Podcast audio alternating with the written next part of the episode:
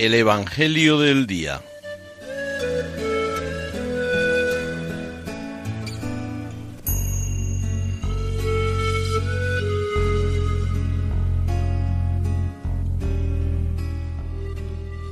Del Evangelio según San Lucas.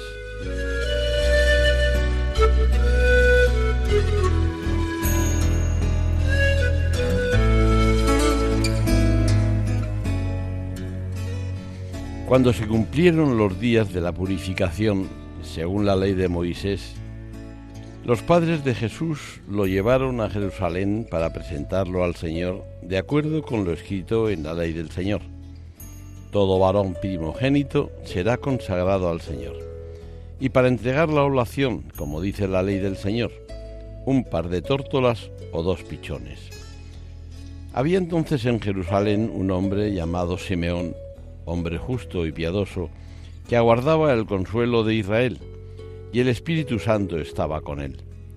Le había sido revelado por el Espíritu Santo que no vería la muerte antes de ver al Mesías del Señor. Impulsado por el Espíritu, fue al templo, y cuando entraban con el niño Jesús sus padres para cumplir con él lo acostumbrado según la ley, Simeón lo tomó en brazos y bendijo a Dios diciendo, Ahora, Señor, según tu promesa, puedes dejar a tu siervo irse en paz, porque mis ojos han visto a tu Salvador, a quien has presentado ante todos los pueblos, luz para alumbrar a las naciones y gloria de tu pueblo Israel. Su padre y su madre estaban admirados por lo que se decía del niño.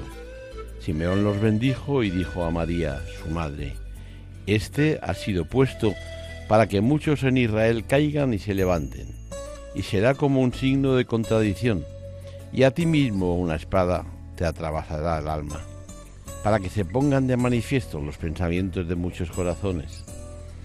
Había también una profetisa, Ana, hija de Fanuel, de la tribu de Aser, ya muy avanzada en años. De joven había vivido siete años casada y luego viuda hasta los ochenta y cuatro no se apartaba del templo sirviendo a Dios con ayunos y oraciones noche y día. Presentándose en aquel momento, alababa también a Dios y hablaba del niño a todos los que aguardaban la liberación de Jerusalén. Y cuando cumplieron todo lo que prescribía la ley del Señor, se volvieron a Galilea, a su ciudad de Nazaret. El niño, por su parte, iba creciendo y robusteciéndose, lleno de sabiduría y la gracia de Dios estaba con él.